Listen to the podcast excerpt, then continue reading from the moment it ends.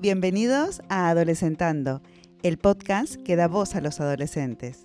Soy Tatiana Guerrero, psicóloga e investigadora, y junto a mi compañera Marta Caño, profesora de secundaria y directora de un instituto de bachillerato de Barcelona, conversaremos hoy con Maxi de 14 años y Nil de 15 sobre un tema muy solicitado, los límites.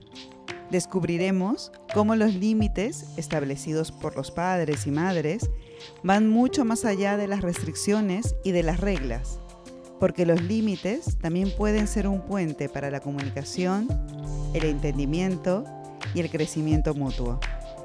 Que disfrutes de este episodio. Y yo añadiría que hay algunos límites que ponemos que son necesidades personales, Mm. ¿no? Y, y- y está bien, porque todos tenemos necesidades personales, ¿no? Yo necesito como madre saber que, que mi hijo, mi hija está a salvo, ¿no? Y por eso intento evitar que esté en riesgo, ¿no? Entonces, por eso intento saber dónde está en cada momento, por eso intento que llegue a la hora que ya no es tan arriesgada, ¿no? Y, y eso a veces parte de una necesidad y, y que está bien, ¿eh? Pero que igual el planteamiento es decir, no es un límite que tiene relación con lo seguro, que, que igual alguna parte sí, ¿no? Que tiene que ver más con las necesidades de cada uno y, y aquí necesidades cada uno tiene la suya, ¿no? Igual hay que ponerla sobre la mesa, ¿no? A la hora de, de definir límites. Pienso que hay una parte de los límites que son cuidar Mm. y que lo que tenemos que hacer las madres, los padres, eh, las abuelas, los abuelos, eh, los profesores, las profesoras, los educadores, es preguntarnos, ¿este límite lo estoy poniendo desde el cuidado o desde el control? ¿no? Eso también creo que es un ejercicio que tenemos que hacer los adultos, ¿no? de honestidad, decir desde dónde estoy este y igual expresarlo también porque bueno a veces tenemos esa necesidad de control no porque ya lo hemos comentado en otros episodios, ¿no? Ah, Está cambiando ese control que tienes en la infancia, ¿no? Donde que es absoluto casi, bueno, se va transformando en, en cada vez menos control y en otro tipo de, de relación con tu hijo, hija, hija, ¿no? Y, y, bueno, cuestionarse un poco qué tipo de límite y desde dónde lo pongo, también yo pienso que puede ser útil, ¿no? Y, Total. no sé si, si creéis que, que es un ejercicio que deberíamos hacer los adultos, es- este, esta pregunta, de ¿desde, desde dónde estoy poniendo el límite? Si creéis que sería útil para vosotros. Sí, desde luego, desde luego creo que em, nos ayudaría tanto adultos como adolescentes. Eh, también eh, una de las partes que creo que también se deberían de hacer antes de establecer un límite es hacer entender a la persona que estás limitando, a la persona que le, quieres, bueno, le quieres imponer ese límite, hacerle entender por qué. Porque hay muchas veces que los, eh, bueno, que las adolescentes, es- ha- hablo de esto porque es lo que veo, em, eh, se saltan em, limitaciones que quizá no son gran problemas para ellos seguirlos, pero se las saltan porque se creen que son una tontería y no las entiendes. Y si quizá tú em, coges un día a tu hijo, por ejemplo, que le, que le quieres poner un límite y le dices, mira, hoy por favor cuando salgas vuelve a las 8, pues porque hay, hoy hay mucha fiesta por la calle y tengo miedo de que tal, tal, tal, tal, tal. Entonces así... em, respetará más ese límite porque dirá, mira, ostras, eh, entenderá más lo que está pasando. No, no que le diga, mira, hoy vuelves a las 8 y ya está. Pues no, ¿para qué? Pues yo creo que hacer eso mejora una relación mucho. Bueno, lo- suficiente. Claro, porque se ve como un límite, no como una restricción, ¿no? Sí.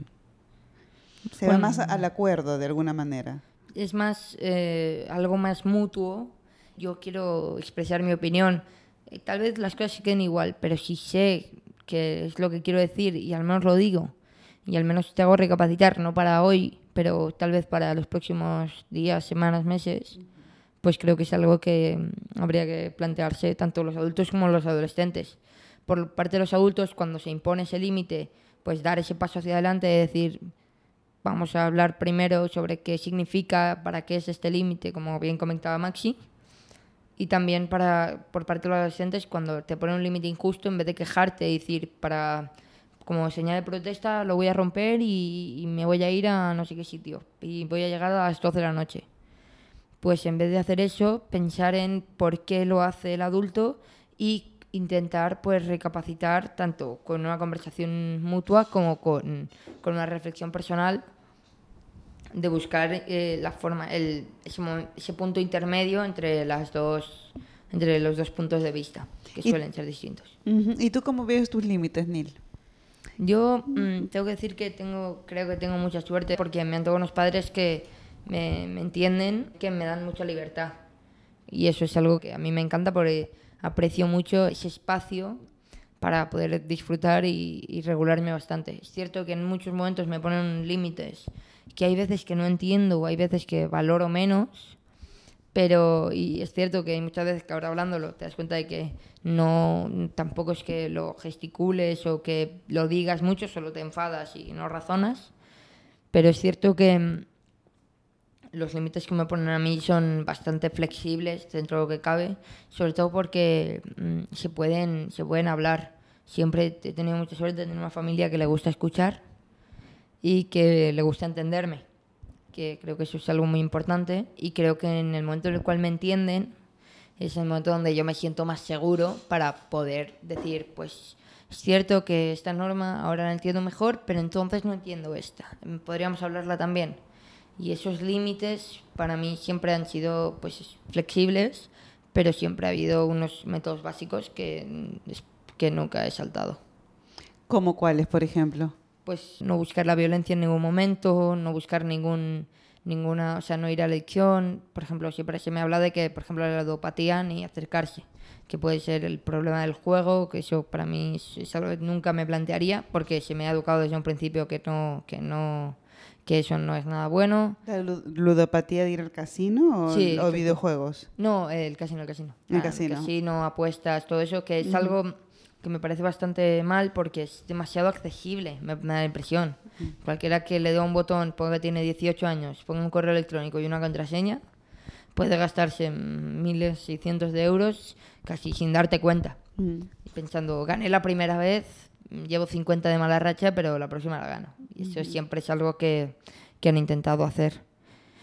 Luego, también se ha hablado mucho pues, de- de- del tema de drogas y algo así, porque creo que también es algo bastante preocupante, sobre todo porque te pueden costar la vida. Eso es lo que tú haces. Eso es lo que yo sí yo hago. Siempre evito estas como dos restricciones básicas y generales. Para empezar, son estas dos.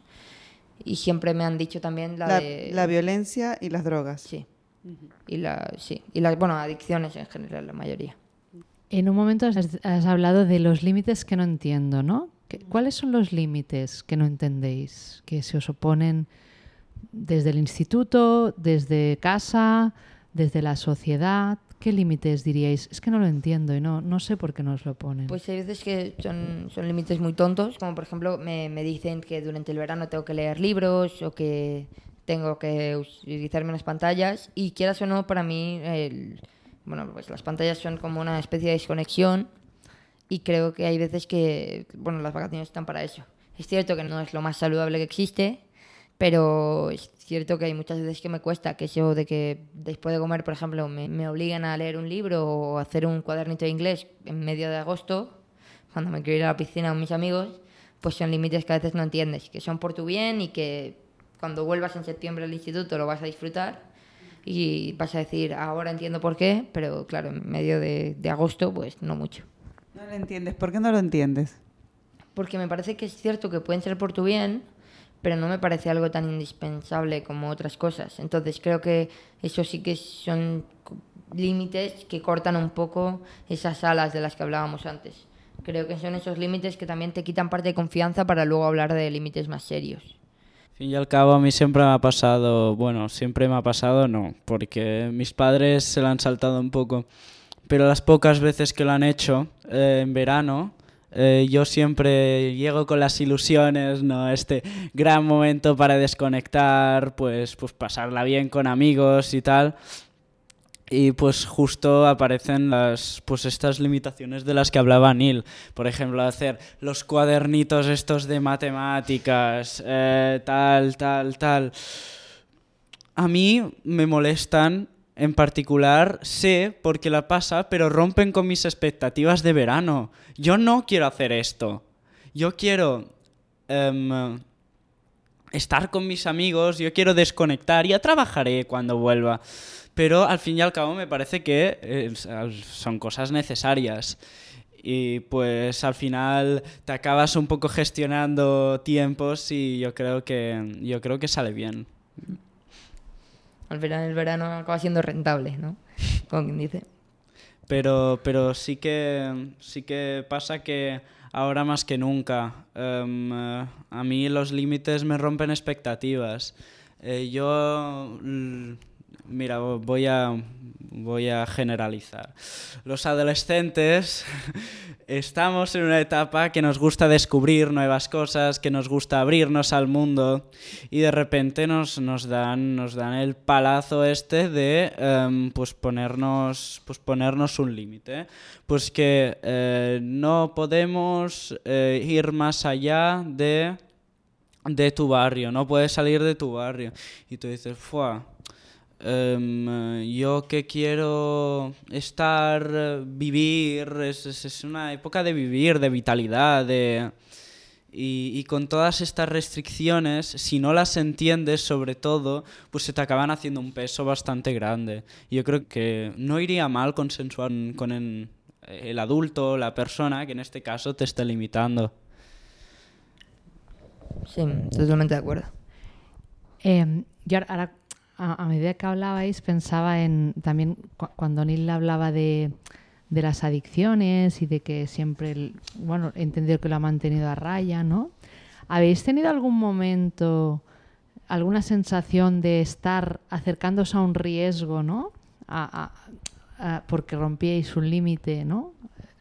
Acercándose a un riesgo que os podía perjudicar, no sé, relacionado con las adicciones? ¿Os ha pasado alguna vez que veáis en algún momento, ostras, podría engancharme a esto, ¿no? Y habéis reaccionado, ¿habéis tenido alguna sensación de estas o no? ¿O siempre habéis conseguido como poner el límite antes de llegar como al riesgo? ¿Me explico? Sí, sí. Creo que a todos, todos hemos tenido esa tentación porque te tientan siempre y siempre buscan esa forma de engancharte. Y es cierto que muchas veces yo pensaba que estaba demasiado, o sea, tenía demasiada confianza en mí y en mis pronósticos para el fútbol. Y yo pensaba, cuando sea mayor me haré millonario haciendo esto. Pero claro, luego mm, mi padre me dijo, investiga. Investiga porque te darás cuenta de que nada de esto sale bien por muchos anuncios que te digan que vas a ganar miles de euros si apuestas como esta persona te dice investiga porque es cierto que luego miras y es, es un negocio demasiado turbio. Son, o sea, no puedes ganar dinero por decir que un equipo de fútbol va a marcar tres goles más que otro. Es algo demasiado demasiado poco valioso para una propia empresa. Entonces siempre sabes que hay gato encerrado, porque cualquier niño que ve que puede ganar miles de dólares solo diciendo que su equipo es el mejor, como se ha creído desde el día que nació, pues explicarle que eso es una mafia, que luego pues pueden pasarte mil cosas. Eso creo que es algo que no se hace y que pues que habría que mirárselo. Sí, al fin y al cabo, sobre todo en, la adolescencia, como decíamos antes, que es un momento de descubrir nuevas cosas. Si no se ponen las, las precauciones necesarias, si no se explican lo suficientemente bien las cosas, pues pueden eh, llegar a, pues, pues pasar la, la, barrera de adicciones, pasar a me sale delincuentismo, ¿qué delincuentista? A la delincuencia, bueno, pasar a cosas que, bueno, a mi parecer me parecen un poco más serias. Porque también te choca de frente, ¿sabes? Tú haces una cosa sin saber que era mala, sin, siendo con toda la inocencia del mundo, sí. Y pues todos te dicen, no, ¿qué estás haciendo? ¿Qué está... A mí nadie me ha dicho que, que, lo que estoy haciendo está mal, que lo que yo estoy haciendo... Por ejemplo, en, en tu vivencia, ¿Tienes alguna vivencia que tú hayas sentido, lo estoy haciendo inocentemente y, qué está pasando? ¿Por qué me dicen que está mal? pues no sé, salir con determinadas personas, ¿sabes? Em, a ti no te explican, bueno, quizá a mí no me han explicado nada, a ti no te explican demasiado sobre el peligro que podría llegar a causar o no me lo han explicado seriamente, ¿sabes? Me lo habrán explicado así como un poco por encima. Pero yo creo que hay, hacer, hay que hacer énfasis sobre estos temas porque es una edad que te empiezas a movilizar, que te empiezas a, salir de tu, de tu zona de confort, te empiezas a descubrir nuevas cosas y pues, pues pues si no se explican estos pequeños detalles, pues puedes acabar con... puedes acabar mal.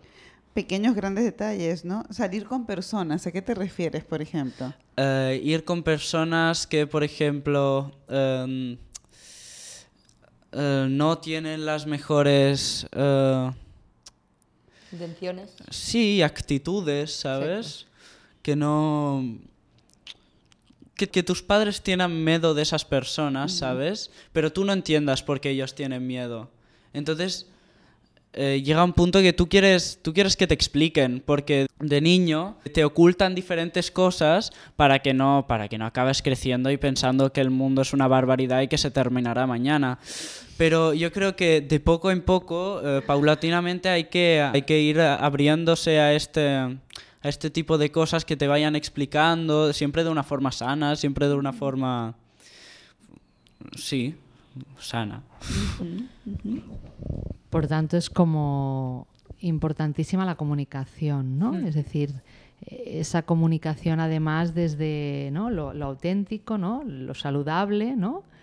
Eh, no desde el miedo, ¿no? no desde el control, sino esa comunicación que a veces también puede ser en forma de pregunta, ¿no? ¿Tú te has planteado por qué vas con esta persona? ¿Tú te has planteado si estás bien cuando estás con esta persona y esta persona? Que quiero decir que a veces, no, me ha gustado mucho cómo lo habéis explicado, ¿no? Como, como este acompañamiento que tenemos que hacer las personas que estamos cerca de adolescentes tiene que ser un acompañamiento de escucha y comunicación muy auténtica y saludable, ¿no? Y a veces esto no es fácil, este punto, a veces nos pueden otras cosas, otras necesidades, y, lo habéis explicado súper bien, cómo tiene que ser. Y así concluye otro episodio de Adolescentando.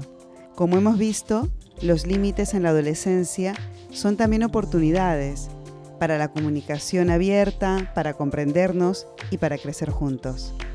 Y como adultos, sería bueno que también reflexionemos si nuestros límites provienen del cuidado o provienen de la necesidad de controlar.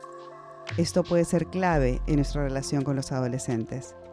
Si has encontrado valor en este episodio, te invito a que te suscribas. Además, nos encantaría conocer tus experiencias. Comparte tus comentarios y preguntas con nosotras. Juntos podemos crear un espacio de aprendizaje. Y recuerda, contextualizar los límites y ser flexibles es esencial. Hasta el próximo martes y gracias por ser parte de nuestra comunidad.